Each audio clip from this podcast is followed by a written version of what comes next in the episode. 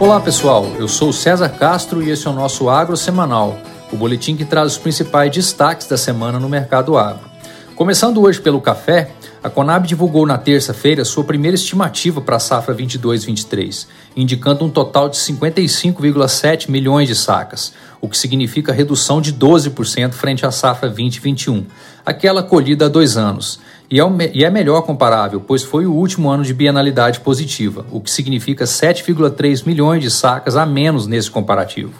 As quebras no Arábica, comparadas com 2020, são de 27% no sul de Minas, 19% no Cerrado e 15% na Zona da Mata, enquanto no estado de São Paulo a redução deve ser de 21%, de modo que a safra de café arábica prevista, de 38,8 milhões de sacas, será 10 milhões de sacas abaixo da safra 2021.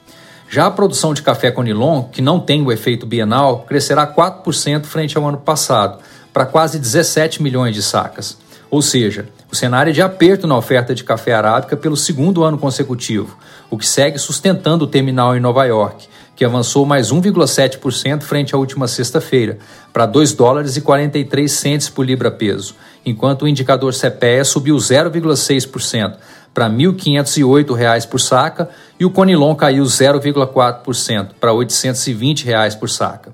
Indo para os grãos, os preços de soja e milho em Chicago voltaram a subir essa semana, em meio ao aumento das preocupações com as lavouras na América do Sul, além do aumento das tensões relacionadas a uma potencial invasão da Rússia à Ucrânia, dado que esses países são importantes exportadores de milho e trigo. Com isso, o trigo, que também é influenciado pela piora climática no meio-oeste americano, teve alta de 6,5% frente à sexta passada, para 7 dólares e 90 centes por bushel, enquanto o milho subiu 2,3% e a soja 5%, de volta ao nível dos 14,2 dólares por bushel. A alta da soja também foi ajudada pelos dados de esmagamento nos Estados Unidos em dezembro, da ordem de 5,7 milhões de toneladas, o maior já registrado para o mês.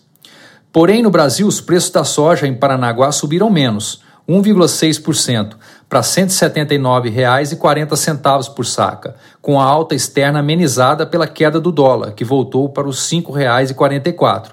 Já o milho em Campinas subiu 1,4%, fechando a quinta a R$ 98,00 por saca. E com o petróleo Brent escalando para os maiores patamares desde 2014, próximo de 90 dólares o barril, o açúcar também subiu 3,4% em Nova York, para 18,9 centes de dólar por libra-peso na tela de março de 22, com o adoçante também influenciado pela desvalorização do dólar e pela indicação de déficit global no balanço de oferta e demanda.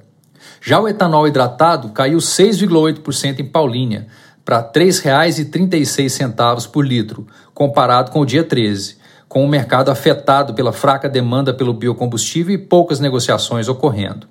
No mercado de arroz, após semanas em queda, a saca subiu 0,7% frente à última sexta, para R$ 62,90 por saca, com indicações do CPEA de intensificação das compras pela indústria doméstica para reposição de estoques e pelas trades focando na exportação. Além disso, as lavouras gaúchas, cuja produção representa 70% da oferta nacional, têm 24% em floração, momento sensível às temperaturas e à falta de água, enquanto o restante da lavoura encontra-se nos estados de germinação e desenvolvimento vegetativo. Segundo o último relatório da Emater, já há pontos de estiagem nos arrozais, principalmente nas regiões centro e oeste do estado, mas ainda é cedo para estimar perdas.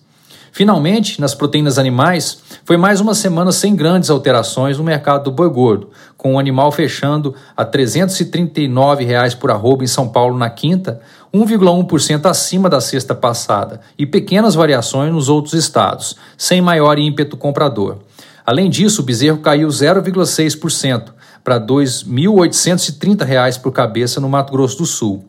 Do lado da carne, a carcaça casada subiu 0,7% e o dianteiro 2,4%, mantendo a firmeza dos preços no atacado. Já as demais carnes continuaram em queda, com o frango congelado em São Paulo escorregando mais 1,4% desde a sexta passada para R$ 5,81 por quilo, o que é o menor valor desde abril do ano passado, e o suíno caindo 3,1% para R$ 5,33 por quilo, nesse caso, o mais baixo desde o final de maio de 2021.